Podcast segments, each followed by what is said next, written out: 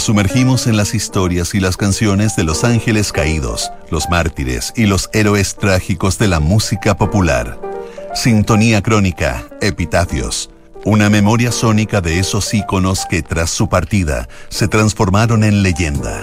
Con Bárbara Espejo y Rodrigo Santamaría. Auspicio de Servicios Funerarios María Ayuda. Duna. Sonidos de tu mundo.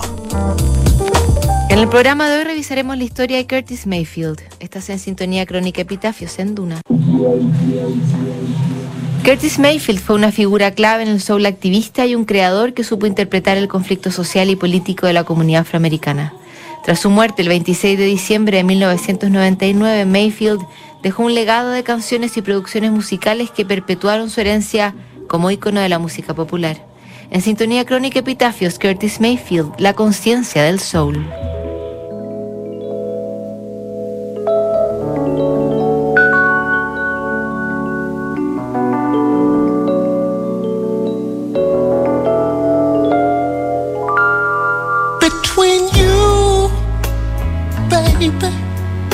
El pacifismo que se expresó en la música y en el arte de los 60 se borró de un plumazo cuando partió la nueva década.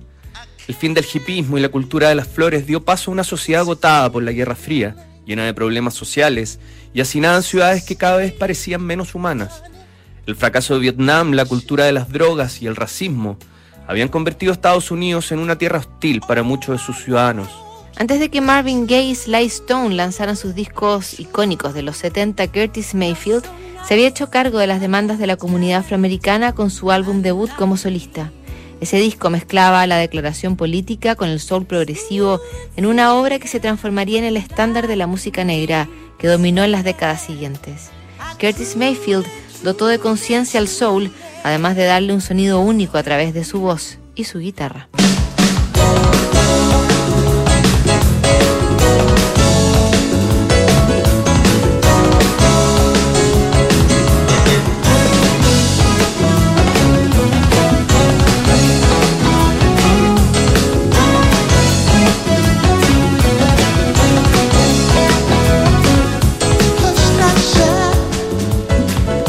and don't you cry.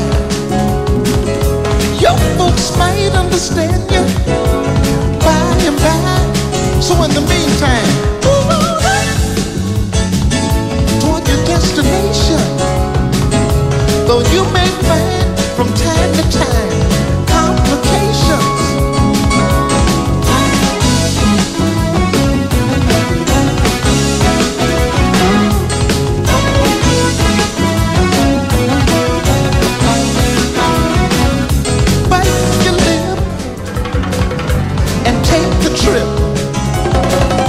But you made me wet road ahead, and you cannot slip. So what do you wanna do? Move on up. For peace you find into the staple of beautiful people where there's only one kind. So hush not child, and don't you cry. Your folks might understand you.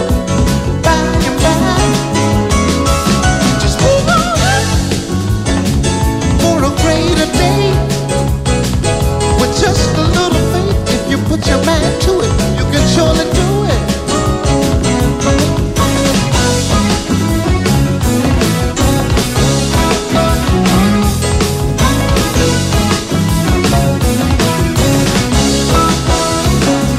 Take nothing less than the supreme best. Cause you can pass the test. So all we wanna do is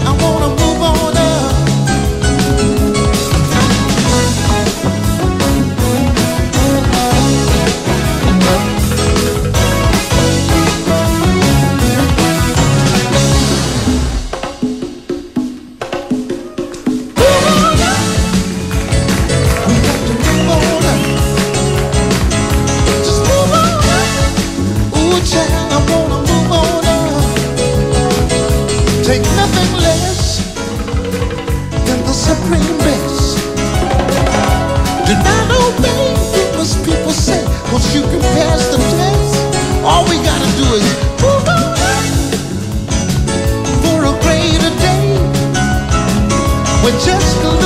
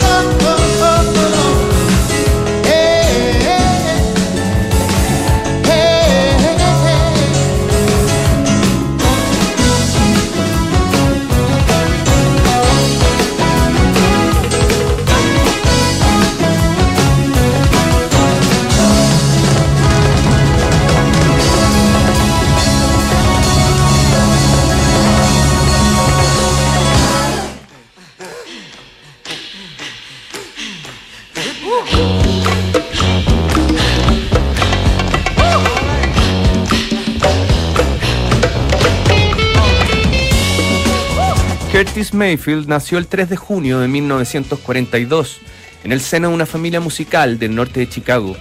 Su abuela, líder de la iglesia Traveling Soul, marcó su rumbo musical cuando lo ayudó a debutar como cantante en el grupo de gospel Northern Jubilee Singers. La influencia religiosa siempre estaría presente en su música, aunque sus sermones irían mutando hacia la sensibilidad social. Curtis comenzó a tocar la guitarra como autodidacta a los 10 años, influenciado por el blues de Muddy Waters y el tinte más clásico del español Andrés Segovia. Sin entrenamiento formal, Mayfield desarrollaría un estilo único a través de afinaciones propias y poco ortodoxas, además de efectos y sonoridades que fue incorporando con el tiempo a su paleta musical. Su voz sería su herramienta más potente y su falsete, su marca registrada que sería imitada hasta el cansancio por las nuevas generaciones.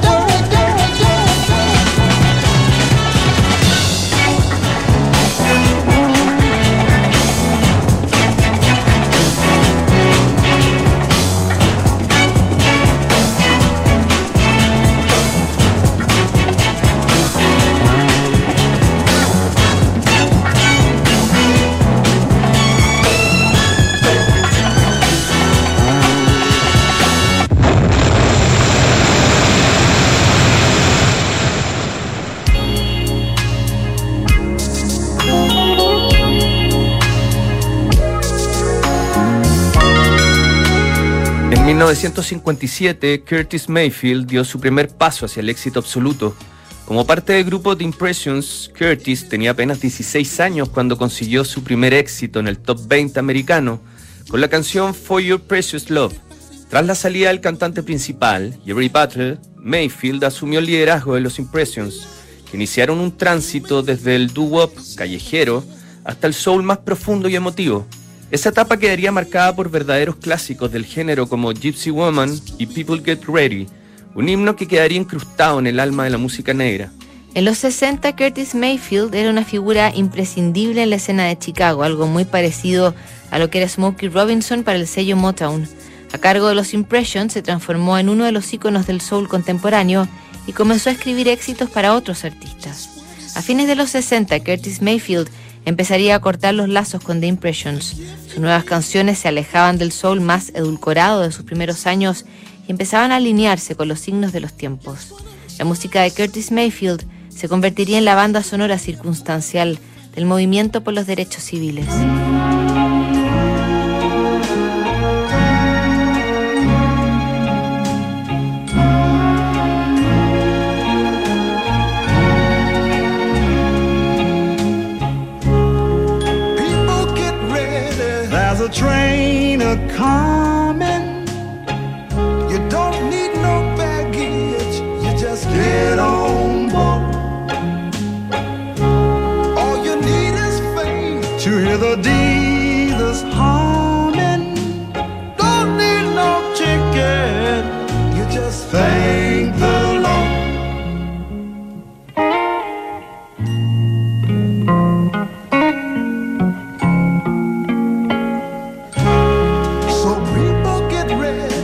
The train to Jordan, picking up passengers coast to coast.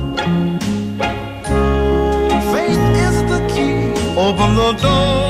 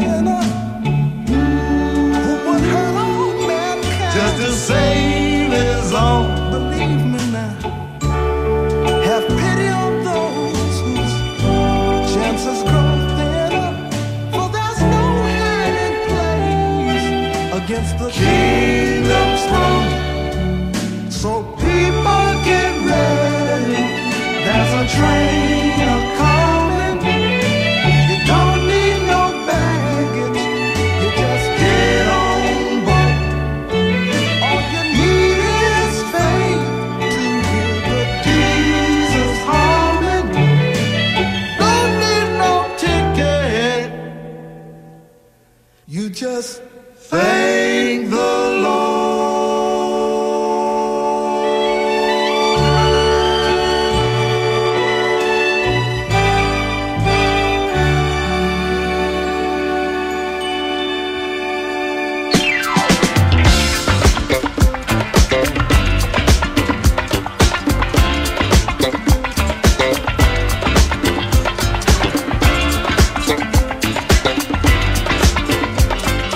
Con su salida de los Impressions en 1970, Curtis Mayfield se transformó en uno de los solistas clave del soul más declarativo que inundó la nueva década. Su primer disco homónimo sentó las bases de su nuevo sonido, menos comercial y más crudo, mucho más cercano a la vereda del funk que del rhythm and blues. Su guitarra, instrumento principal y clave en su obra, se vistió de un wah-wah percusivo que alternaba con orquestaciones de bronces y cuerdas, bajos saturados y bongos y congas que se sumaban a la batería. Lo de Curtis Mayfield era soul progresivo, canciones largas y magníficas, de arreglos densos y llenas de contenido. Curtis había dejado de lado las letras de amor y se convertiría en el narrador de la vida en el gueto y de las miserias de su comunidad. Sus letras se acercaban más a los mensajes de los líderes afroamericanos de la época que a los contenidos que figuraban en los rankings de popularidad. También incursionó en el cine a través de la banda sonora Superfly, una de las primeras en desarrollar el sonido característico del Black Exploitation, un género que mostraba personajes afroamericanos como héroes de acción en historias que resaltaba la ciudad, la rabia, la violencia y la redención.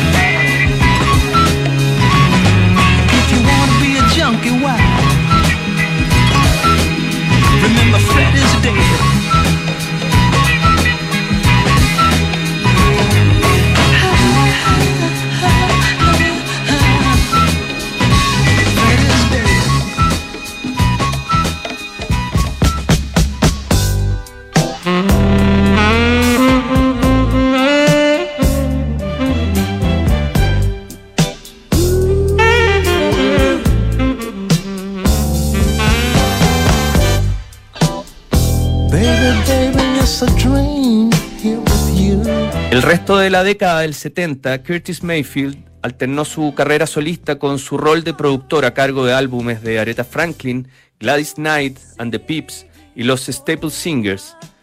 Los años siguientes llevó su música a Europa, donde su trabajo estaba siendo valorado por nuevas audiencias. El público británico, de hecho, se convertiría en devoto de la música de Curtis. En ese país grabó junto al grupo local Blow Monkeys la canción Celebrate que fue prohibida por la BBC por considerarla un ataque velado a Margaret Thatcher. Lo cierto es que el contenido social y político de las canciones de Mayfield ya no tenían el mismo eco en la comunidad que en los años 70. La música de Curtis Mayfield ganaría nuevos adeptos con el advenimiento de una nueva generación de artistas de hip hop que lo vieron como un ídolo y se ampliaron sus sonidos para ocuparlos en sus rimas. Comenzaban los 90 y Mayfield volvía a sentirse valorado y útil para su comunidad. Sin embargo, la tragedia lo encontró el 13 de agosto de 1990 mientras se presentaba en un concierto al aire libre en Brooklyn. Un equipo de iluminación le cayó encima y lo dejó paralizado del cuello hacia abajo. Ya no podía tocar la guitarra y a duras penas conseguía cantar tirado en el suelo para que no se le cerrara el pecho y los pulmones. Así grabó en 1996 el álbum New World Order, su último disco, en un esfuerzo de producción que le costó sangre, sudor y lágrimas. Después de ese disco, la salud de Curtis Mayfield siguió deteriorándose a raíz de una diabetes y tuvieron que amputarle una pierna en 1998. Curtis no llegaría al nuevo milenio. El 26 de diciembre de 1999, las complicaciones de su enfermedad apagaron su cuerpo a las 7.20 de la mañana en un hospital de Georgia. Curtis Mayfield dejaría atrás un legado invaluable como estrella del soul, figura de la música popular y un narrador que supo poner las demandas sociales y políticas en el corazón mismo de su obra.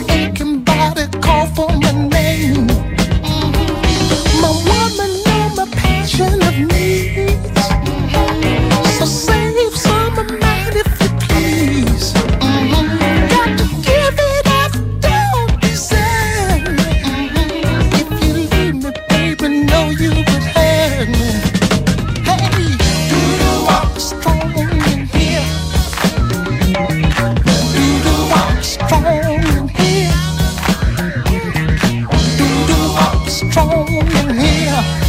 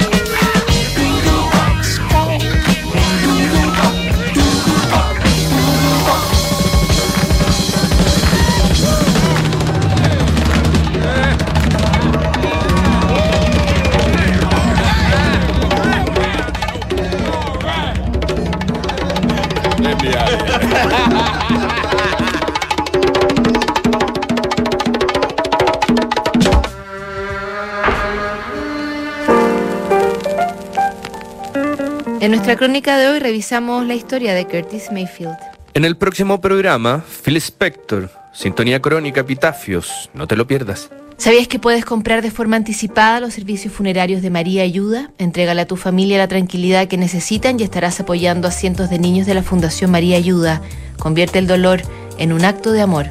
Cotiza y compra en www.funerariamariaayuda.cl. Siguen aquí los sonidos de tu mundo. Estás en Duna 89.